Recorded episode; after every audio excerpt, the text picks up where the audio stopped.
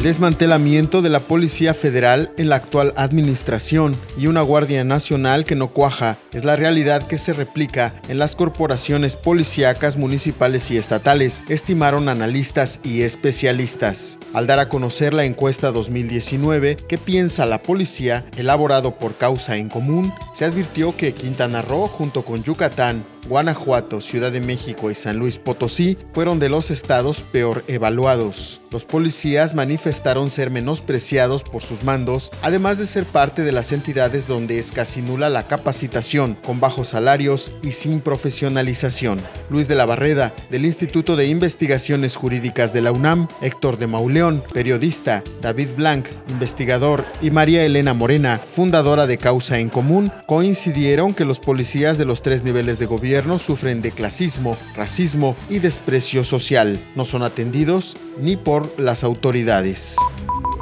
Toda la información completa a través del portal www.lucesdelsiglo.com.